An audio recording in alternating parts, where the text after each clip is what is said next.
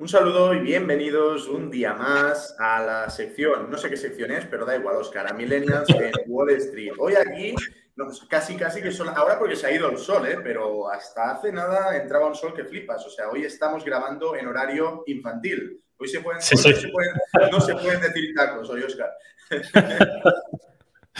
Pues lo vamos a tener complicado, lo vamos a tener complicado, porque traemos o, vamos a comentar varias cosas que han ocurrido eh, relacionadas con la Fed, decisiones que, bueno, que pueden generar problemas a nivel de bolsa. Entonces vamos a ver un poquito qué es lo que ha ocurrido, vamos a ver qué repercusiones puede tener, cómo puede impactar todo esto a, las bolsas, al mercado, a nuestras carteras, a nuestros bolsillos.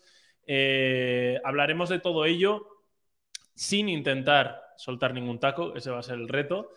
Eh, pero es que sí, es que al final llevamos varios días donde el mercado lleva cayendo, sobre todo ayer, antes de ayer, eh, y todo empezó, ¿no? Todo empezó como aquello de. Contigo empezó todo como era lo de, lo de Cristiano Ronaldo y el Madrid, ¿no? O, no me acuerdo con quién era, con Piqué o sí, con, con, Piqué, que siempre la lía, y Kevin Roldán, ¿no? Contigo, estaba ahí medio, medio borracho en, el Camp Nou y soltó la de que contigo empezó todo.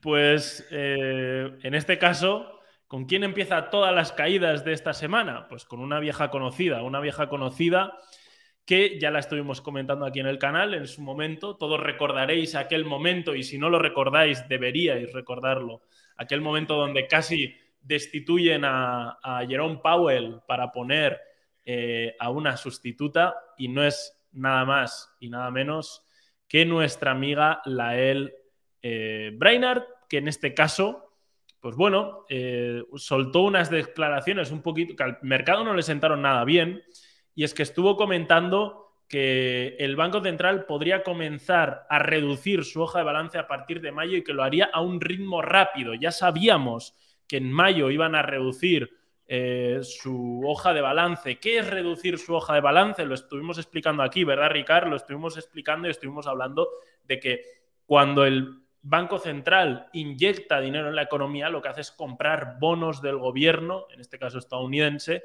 cuando quiere reducir su hoja de balance, es decir, el balance que tiene o la cantidad de activos, podríamos decir, que, tienen, eh, lo que hacen es vender esos bonos y con la venta de esos bonos, es decir, cambian esos bonos por dinero y retiran eh, dólares del mercado y en este caso es otra forma de combatir eh, los problemas inflacionarios junto a las subidas de intereses que todos conocemos. ¿no?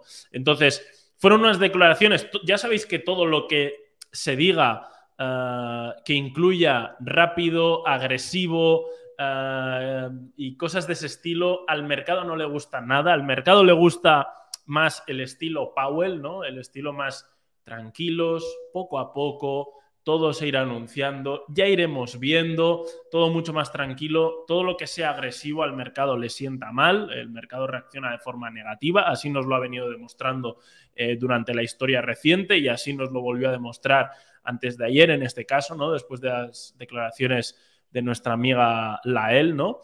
Eh, y bueno, también estuvo comentando eh, que podría haber eh, aumentos de las tasas de interés a un ritmo más agresivo que los incrementos típicos de 0,25 puntos que se comentaron en su momento, que era el plan que tenían hasta, hasta el momento. No sé, Ricard, si habías leído un poquito todo el tema de, o las declaraciones, en este caso, de Brainard, pero ¿qué opinas de este tipo de declaraciones? ¿no? Porque al final estamos viendo que, no sé, a, nosotros nos puede gustar más o menos, pero por lo menos al mercado, desde luego que no le gusta.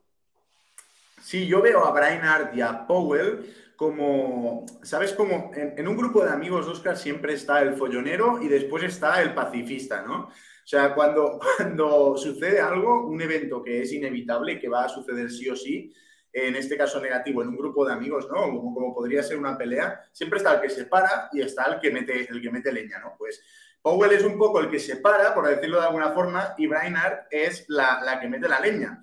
Y, y, lo hemos visto durante estos últimos días, ¿no? El mercado se lo ha tomado muy mal, tú lo decías muy bien, las declaraciones que incluyen palabras como palabras de estas amarillistas, ¿no? Como palabras agresivas, por decirlo de alguna forma, eh, terminan teniendo una connotación negativa en el mercado normalmente, ¿no? Y encima, cuando estamos en el momento en el que estamos, pues todo se toma doblado, ¿no? Todas las noticias negativas tienen como un efecto negativo doble. Y entonces, pues bueno, al final lo que, lo que Powell mm, vino a decir de forma eh, tranquila, ¿no? Eh, es, que, es, que, es la misma realidad que la que comenta Brainerd, dicha de forma distinta, que van a reducir, están planteando em, em, reducir este balance en, un, en 95 mil millones de dólares al mes. Lo tengo por aquí, tengo la chuleta, ¿no? 60 mil millones en bonos del tesoro, como tú decías, Oscar, y 35 mil millones en valores respaldados por hipotecas. Y sería, estaríamos hablando del el doble de reducción que se produjo entre 2017 y 2019, si no lo digo mal. Y en ese momento también hubo una, creo que lo comentaba por aquí alguien en el, en chat, ¿no?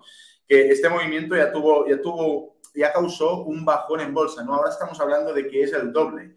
Y plantean eh, reducir durante este año, eso es este comentario, plantean reducir durante este año. Recordemos que ahora el balance creo que está en 9.000 millones de dólares. Oscar, si digo alguna cifra mal, me, lo, tú lo tienes más controlado que yo. Y planean reducir este año este balance en, o en este año, no, durante 2022, sino 2022 y 2023, en mil millones de, dólares.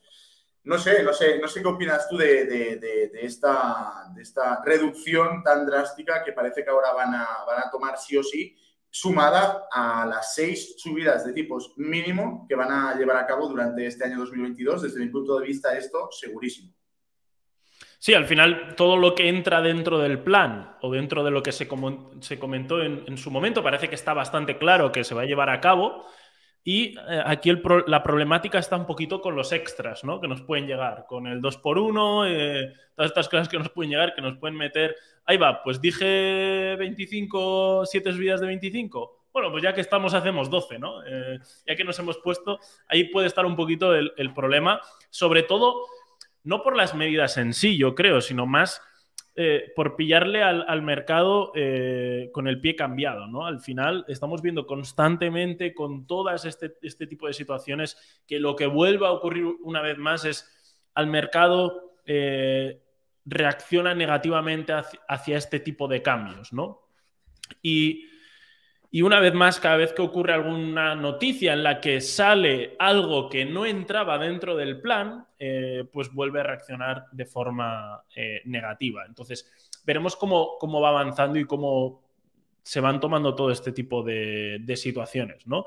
Tened en cuenta también, os voy a dejar, y esto eh, lo acabo de hacer ahora mismo, para el que quiera, porque otra de las cosas que vamos a comentar son las minutas de, la propia reunión, eh, pero para el que quiera va a tener este documento, que es el documento oficial de las minutas, el que se lo quiera leer. Eh, está guay, a ver, está guay para un friki como yo. Eh, vosotros, si os mola, pues que sepáis que en la descripción vais a tener el link, lo vais a tener disponible, vais a poder ir directos al documento en sí para poder leerlo, pero ah, para revisarlo aquí en directo, si te parece, Ricardo, lo que vamos a hacer es directamente coger una pequeña noticia de estas y, repasarla, ¿no? Que es un poquito más, más fácil, ¿no? bueno, me ha hecho gracia eso de está guay, ¿no? Y sacan ahí todo el tocho en inglés de 20 páginas. Pero no, no, está claro, es, como, es como se aprende también, ¿no? Al final, leyendo, leyendo este tipo de cosas. Es la mejor manera de estar informado. sé que a la gente le da pereza. Sé que a la gente le da pereza, pero es menos engorroso de lo que a priori parece. Las primeras dos veces que te lees documentos de este tipo dices, ¡buah! No hay por dónde pillarlo. Pero a partir de ahí ya estás como Pedro por tu casa. Eh, entonces yo recomiendo siempre leerlo. Eh, ahora, el que no quiera leerlo siempre va a aprender, siempre va a perder profundidad porque nosotros aquí podemos hacer un resumen en los artículos y en las diferentes noticias, pues como esta, te van a hacer un resumen, pero cuando lees el documento completo te llevas la sensación de qué es lo que está ocurriendo en toda su complejidad, ¿no? Entonces, que muchas veces con, todo esto no, no, llegas a ese nivel de profundidad y se te queda mucho más en la cabeza, ¿no? O sea, el recuerdo que te queda de, de todo lo que va ocurriendo te hace una mejor eh, perspectiva y una mejor ah, situación general y horizontes de lo que puede estar ocurriendo. Pero siguiendo y simplificando un poquito, lo que tú has comentado, Ricardo. sí, perdona, Ricardo. el, documento, por favor, Oscar, que se ve, se ve muy, desde muy lejos. Eh, vamos a ver qué es lo que estoy compartiendo. Ah, ok. Eh, le damos así y así se ve más gordo, ¿no? La típica, con eso es. Eh, no, pues un poquito lo que tú comentabas a nivel de, cifras, ¿no? Pero luego hay un par de cosas que, que, bueno, que estaría guay comentar porque muchas veces en estos documentos hay que ver un poquito cómo te lo explican y qué palabras se utilizan para llevarte un poco la, la sensación, ¿no? Pero aquí hay clave. Muchos participantes dijeron, la palabra no es muchos, eh, exactamente en el documento, ¿no? Eh, no es tan grave como muchos o no es tan grandilocuente como muchos. Eh, muchos participantes dijeron que preferían un aumento de la tasa de interés de, 0, de 50 puntos básicos en la reunión de marzo, pero varios de ellos consideraron que el aumento de 25 sería más apropiado. Es justo al revés lo que cuenta el, documento. la mayoría prefieren 25 puntos, pero hay más gente que prefiere, o comparativamente con las veces anteriores, ha aumentado la gente que prefiere los 50 puntos básicos, ¿vale? Eh, entonces, aquí nos voy a repetir, muchos de los miembros de la eh, FOMC dijeron que uno o más aumentos de tasa de los 50 puntos básicos podrían estar justificados si las pretensiones inflacionarias se mantienen altas o se intensifican. Esto es un poquito más fiel a lo que presenta el, documento. Pero básicamente, eh, al final, el, documento, en el documento lo que se ve es un aumento de la gente que apoya el 50 puntos básicos versus 25 puntos básicos, que 25 puntos básicos era el plan.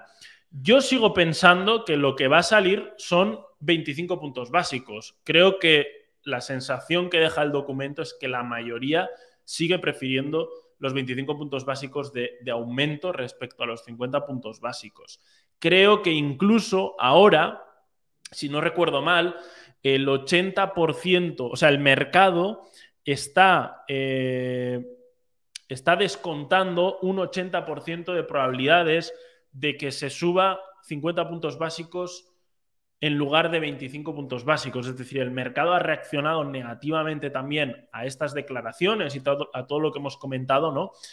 Eh, por esa sensación de que pueden subir los tipos más de lo que se esperaba o más de lo planificado. Y de hecho creo que si al final se suben 25 puntos básicos, incluso puede ser algo positivo para el mercado. Es decir, puede haber incluso una reacción positiva por parte del mercado si vemos esos 25 puntos básicos en lugar de los 50. Ricard, creo que te he cortado un par de veces y querías decir ahí algo. No, sí, no, no, no, no. Simplemente cuando comentabas esto, puntualizar por lo que yo he leído en otro lado, porque ya sabes esto al final cada, cada uno también lo, explica a su manera, ¿no?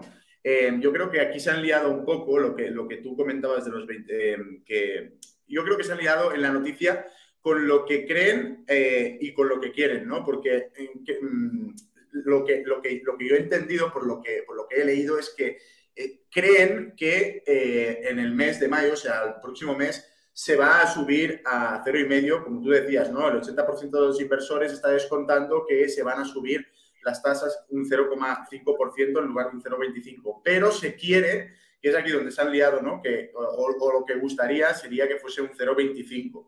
Eh, nada, simplemente puntualizaba esto, pero que tú después lo has vuelto, lo has, lo has, comentado también, o sea, no, sin más. Sí, yo, yo creo que de hecho, eh, fíjate, he puesto justo ahora de el bueno, el artículo de otro medio y aquí, por ejemplo, lo explican un poquito mejor, ¿no? Muchos participantes señalaron que uno más aumentos de 50 puntos básicos en el rango objetivo podrían ser apropiadas en futuras reuniones, como tú bien anticipabas. Creo que aquí, por ejemplo, está un poquito mejor explicado. Entonces, por eso lo que comentábamos, lo importante es leerse muchas veces el, documento eh, para tener clara las, lo que se quiere decir, lo que se está intentando transmitir y cómo lo está intentando transmitir eh, la Fed. Pero ya sabéis que también detrás de todo esto, una de las cosas que están ocurriendo, obviamente, es el tema de la curva de tipos, que es otra de las, de las teorías que puede existir. Es decir, la, todo, todo, esto que está haciendo la Fed es realmente para subir 50 ah, puntos básicos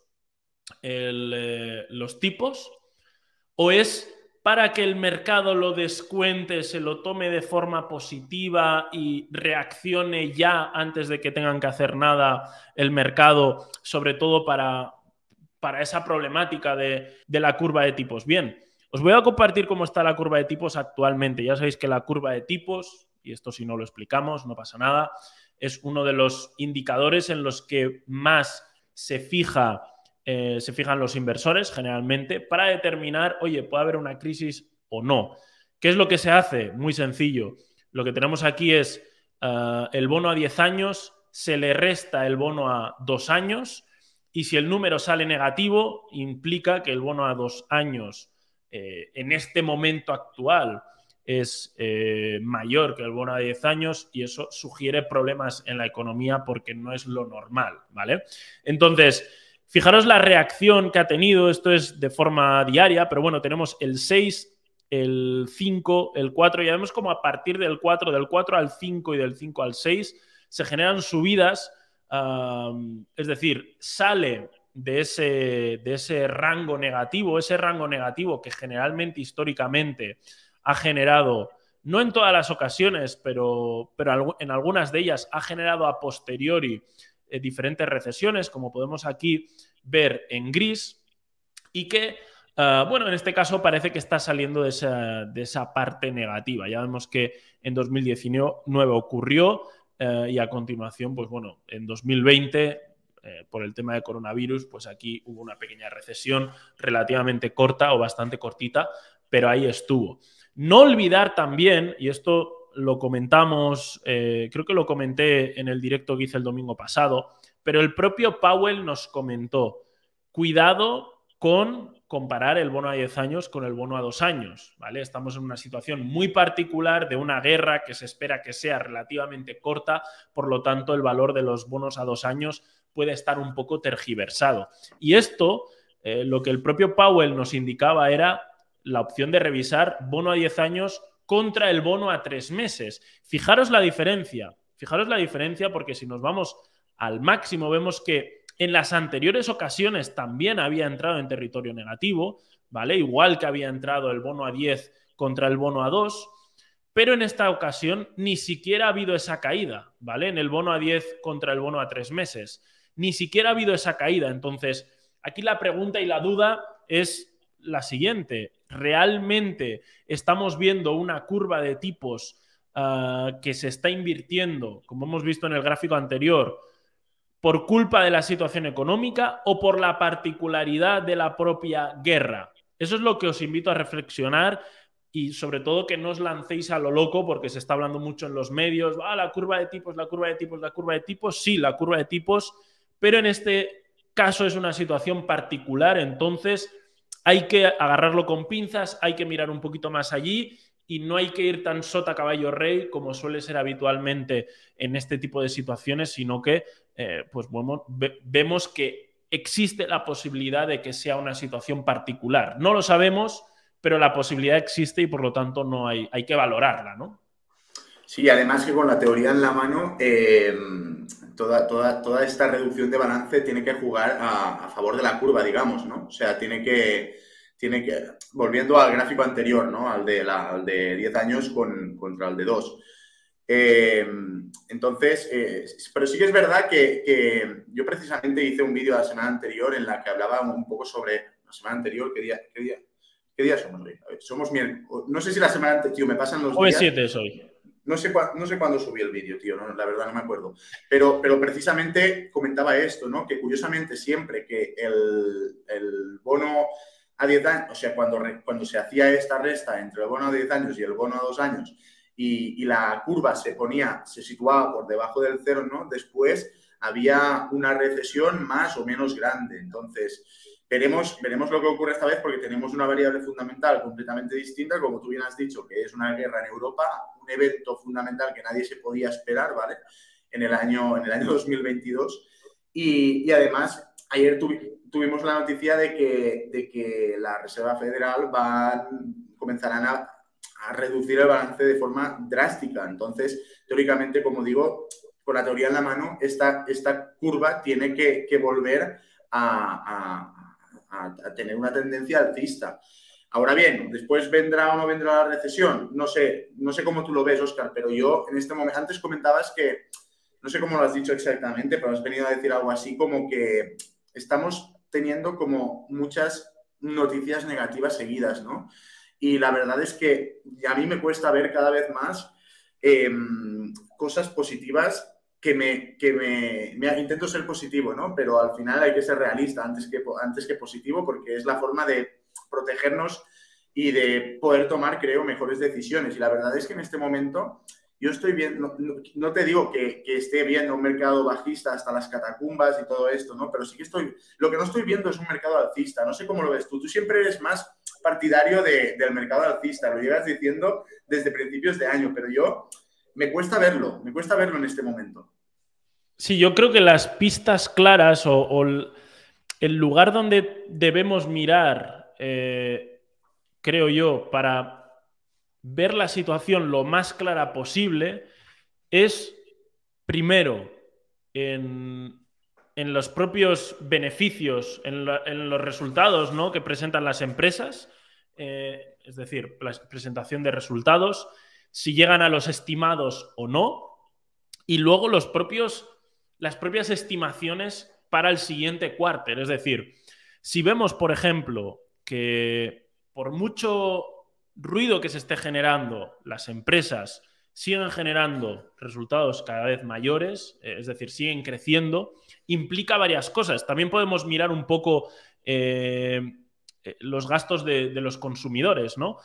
pero al final, si las empresas siguen creciendo, siguen generando mayores ganancias, implica varias cosas. Primero, que el consumo se mantiene, es decir, el dinero se sigue moviendo en la economía, lo cual es positivo y lo cual no ocurre en una recesión. Que por otra parte se siguen manteniendo márgenes a pesar de los problemas de, energéticos y de materias primas y, demás, ese tipo de precios, lo cual eh, implica que toda esta problemática no está afectando realmente a, la propia economía, ¿no? Y si de hecho, como decíamos, las previsiones para, para el siguiente cuarter sigue siendo que siga habiendo crecimiento y de hecho lo más importante y lo que siempre eh, suelo seguir recomendando es leer los propios, eh, los propios documentos de, de, presentación de resultados, los earnings que presentan las empresas, porque ahí es donde las propias empresas te van a contar, oye, preveemos que vamos a tener problemas para el siguiente cuarter y va a haber peores beneficios por esto, por esto, por esto y por esto. ¿Por qué lo hacen las empresas? Porque si no lo dicen y hacen y, se y lo que hacen las estimaciones es ponerles crecimiento y luego eh, lo que generan es decrecimiento, se pegan un leñazo en bolsa alucinante. Entonces, en los propios earnings ya se te suelen contar. Esperamos que haya menores, eh, menores rendimientos. Entonces, luego, pues las estimaciones son de, de no crecer o de crecer cumplen o superan las estimaciones y eso la bolsa se lo toma de forma positiva. Si no lo hacen, ocurriría todo lo contrario, ¿no? Entonces, yo creo que por ahí vamos a tener la pista más grande, eh, porque al final no sabemos si, este, si esta curva de tipos es real o hace referencia a la economía o a la situación particular eh, que vivimos por, por la guerra. No sabemos si todo este ruido constante de que está generando la Fed, que está generando el propio conflicto, hasta qué punto puede afectar o no a la economía, ¿no? Al, final tenemos ah, noticias de todo tipo y depende de los medios, pues te dicen una cosa u otra. Y yo creo que es el único lugar donde vamos a tener cifras objetivas y donde vamos a poder tomar conclusiones realmente interesantes. Entonces, no falta mucho para que empiece la temporada de earnings.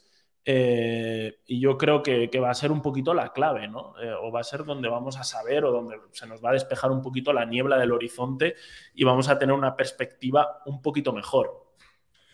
Sí, es que al final todo depende del consumo, porque si no hay consumo, las empresas no ganan dinero, ¿no? O en gran parte depende del consumo. Y es que yo no me creo, no me... O sea, igual es una, visión demasiado simplista y, y necesitaríamos un análisis más profundo, ¿no? Pero yo quiero simplificarlo al máximo.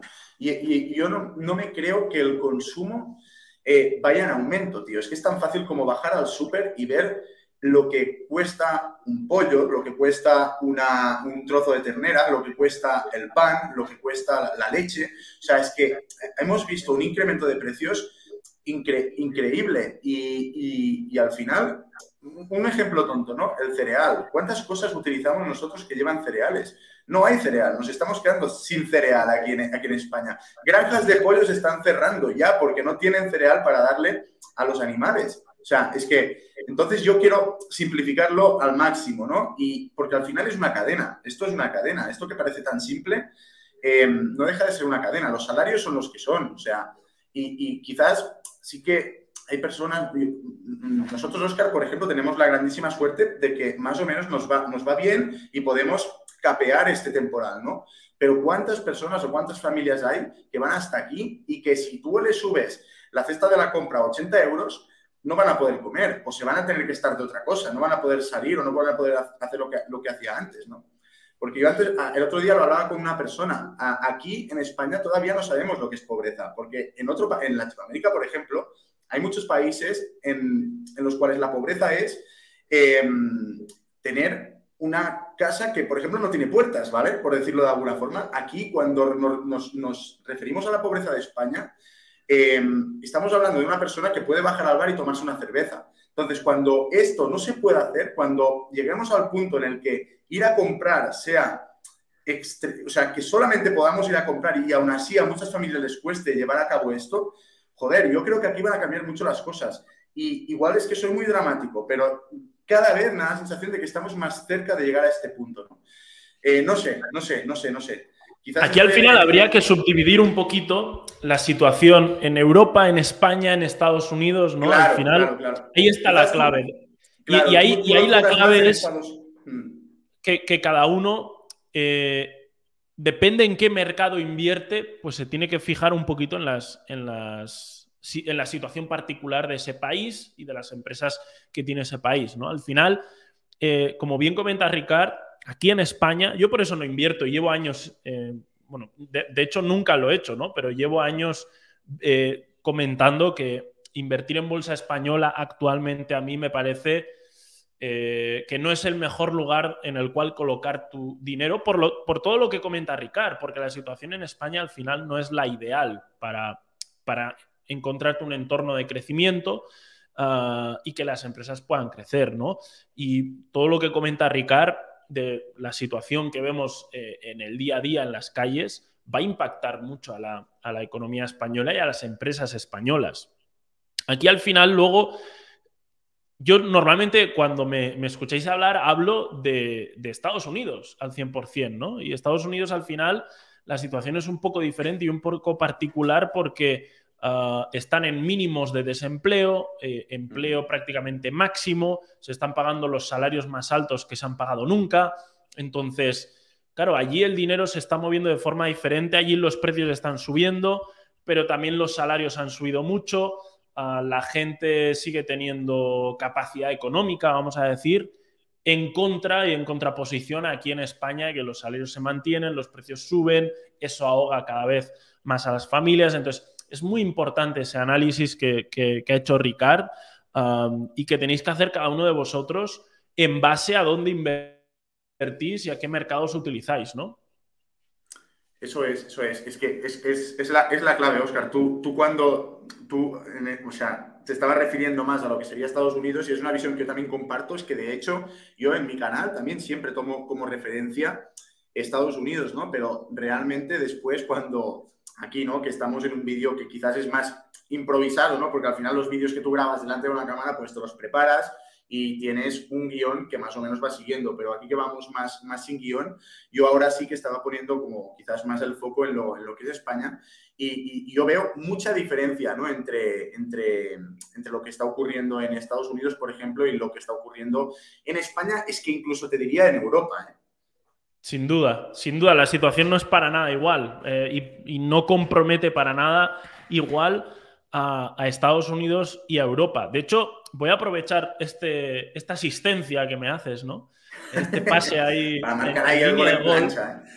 Porque así aprovechamos y vemos un poquito las sanciones, hablando de Europa y cómo Europa está peor. sobre todo y en gran parte porque obviamente se ve mucho más afectada por la guerra de Ucrania eh, y de Rusia, porque no, tenemos, no, debemos olvidar que al final Ucrania es, eh, bueno, una de las principales eh, potencias europeas en cuanto al trigo, a ciertas materias primas, ciertos metales, al igual que Rusia en cuanto a petróleo, gas y ese tipo de cosas.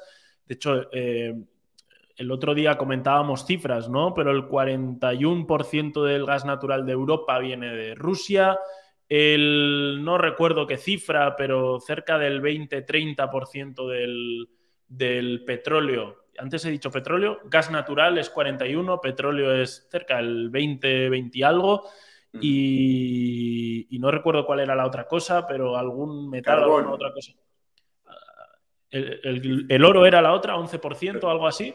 El carbón, el carbón puede ser. El carbón, el carbón era, cierto, así es. Eh, entonces, eh, bueno, pues al final Europa es en parte dependiente de, Ucrania y de, de Rusia y obviamente le afecta muchísimo, muchísimo más todo este tipo de situación.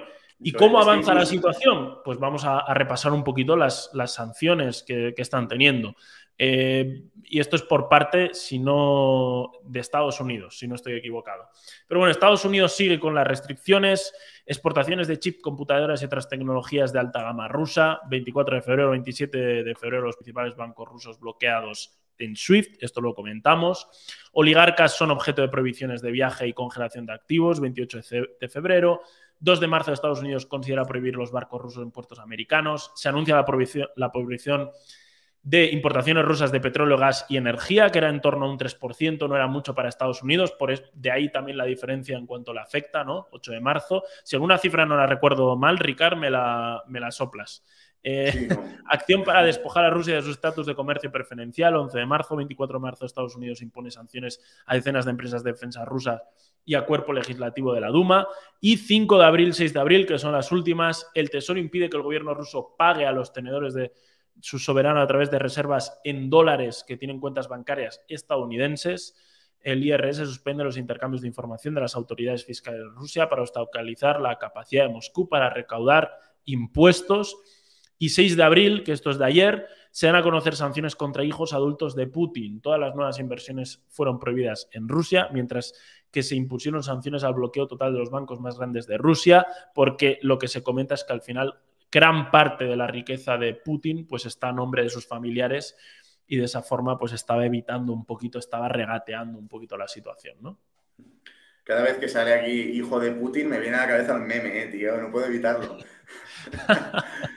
Pero sí, también tiene, también tiene hijos. Y creo que, hijas, creo que hijas. sí. hijas, sí, sí. Y que se, sepa, que se sepa. Eso es, que se sepa. Y ya que me hablabas de memes, bueno, estamos de asistencia hoy, Ricardo, nos está quedando esto.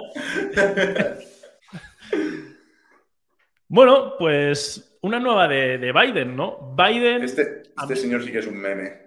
Amenaza a Amazon con el tema de los sindicatos eh, y le dice: Amazon, allá vamos. O sea, le pega un aviso en, en pleno discurso eh, estaban hablando de la elección de unirse a un, un, sindicato pertenece solo a los trabajadores. Parece que Amazon pues, ha puesto en marcha todo el tema de sindicato de trabajadores y demás. Ha debido haber algún tipo de, bueno, pues de, no voy a decir conflicto, ¿no? Pero sí de rifirrafe o de, no sé cómo llamarlo. Y bueno, pues Biden sale al ataque ahí, eh, una declaración que, bueno, que no sé si debería hacer un presidente de Estados Unidos o hasta qué punto, eh, pero bueno, lo, cierto es que lo hace y queda como el meme de la semana un poquito, ¿no? Eh, yo he visto que ha salido en varios medios, que ha salido en redes sociales, el vídeo, le han puesto todo tipo de músicas y todo tipo de, de reacciones. ¿Y qué opinas tú, Ricardo? Así para terminar el, programa, lo grande. Es que Biden da, mucho de sí, eh, da mucho de sí para... Tiene, tiene ya unas cuantas, eh, es que más o menos cada dos semanas tiene que salir a pedir perdón por algo, fíjate. Yo creo que con, Trump, los asesores tenían que estar acojonados, pero con Biden es, yo creo que es peor porque a Trump lo ves venir. Biden como, como, como de vez en cuando desconecta, no sabes, no sabes por dónde te va a salir, ¿sabes? Sí, Trump la lía queriendo y Biden sin querer, ¿no? Biden, lo que dices tú, parece que llega un momento que desconecta y... Sí, sí, sí. A mí me recuerda un poco a Rajoy, tío. Hay momentos que me recuerdan un poco a Rajoy. Esos momentos de ida de olla, de... Porque Rajoy, Rajoy, tiene de muy buenas, ¿eh? O sea, será, yo, yo no, no, soy, no, soy, no soy pro Rajoy, bueno, no soy pro nadie, pero, pero pero tenía, tenía, tiene algunos vídeos en, internet, tío, que, coges una recopilación de estas y, es para descojonarse. Yo, yo, me río solo a veces, ¿eh? que me, sale, me salta algún vídeo de estos y dices, es que madre mía, tío, ¿cómo, cómo, cómo se puede ser presidente del gobierno y liarla de esta forma, de verdad? ¿No te pasa, Ricard, ahora que lo comentabas, ¿no? Eh, yo soy totalmente apolítico también, de hecho creo muy poco en la política y en los sistemas políticos actuales. Más que nada porque creo que están. Eh, que son mastodontes muy necesarios en, gran parte, ¿no? Eh, pero bueno, eh, no, no, te ocurre que la gente que se acaba metiendo en el mundo de la inversión y ese tipo de, mundos, ¿no te ocurre que te vas encontrando que se acaban haciendo apolíticos? Sí, sí, sí, es como algo muy común, ¿no? completamente. Y, la contrapartida a esto es que la gente que se mete en política normalmente es lo contrario, ¿no? son personas que, que, no han vivido desde mi punto de vista lo que tendrían que vivir para, poder gestionar cualquier tipo de, cosas. Al final un gobierno no deja de ser una empresa a gran escala, ¿no? Y si tú, si tú le das los mandos de, una empresa a una persona pues, que no ha trabajado en su vida o que no ha hecho en su vida nada más que no sea estar en la política, pues resulta en la política, en, ese, bueno, en, lo que sería la la, correlación no, pues evidentemente te la va a quebrar y es lo que está ocurriendo. Estamos en quiebra. Tenemos gobiernos en quiebra. Realmente em, estamos em, viviendo a base de deuda, ¿no? Es, como lo, que ocurrió en 2008 con las personas, pues con el gobierno, ¿no? La, gente em, financiando su estilo de vida a base de deuda. es lo que hace el gobierno y lo que seguirá haciendo porque no saben hacer nada más. Hasta que algún día, no sé si lo veremos, Oscar, pues habrá aquí una, una no sé, no sé qué ocurrirá, pero, pero, pero bueno, será una situación extremadamente negativa. Aquí lo que tenemos que mirar no es por nosotros mismos y por los nuestros y tratar de, tener nosotros las, espaldas bien cubiertas para que cuando esto ocurra, pues tú puedas decir, pues mira, yo, yo, es una desgracia, pero al menos a mí, a los míos no nos afecta, ¿no? Yo lo veo así, siempre, siempre me lo he planteado de esta forma. Sí, al final es una situación que nuestra, no está eh, en nuestro área de dominio, ¿no? No es algo que nosotros podamos controlar. Entonces, cuanto más tengamos o, cuanto más eh, a salvo estemos por nosotros mismos, digamos, menos dependeremos de cosas que están fuera de nuestro dominio, ¿no? Y con esta reflexión, yo creo que Ricard, vamos a cerrar el programa de hoy. Que, les hemos metido aquí una chapa a media tarde que para Pero ha pasado rápido, ¿eh? La gente escuchando ahí. Ah, ha, pasado rápido, llevamos 40 minutos y se me han pasado bastante, bastante rápido. a, mí me pasa lo mismo, ya si los programas no son de una hora ya se me hacen rápidos. Como mínimo una hora, si no, esto es, es, un, es un plus plus. Pues nada, pues nada chicos. Por mi, parte, todo dicho. Muchas gracias por estar aquí, por escucharnos un día más y con suerte nos veremos la semana que viene. No sé si en horario infantil o en horario nocturno, pero estaremos aquí seguro. Eso es, chicos. Nos vemos. ¡Viva el vino! Un saludo.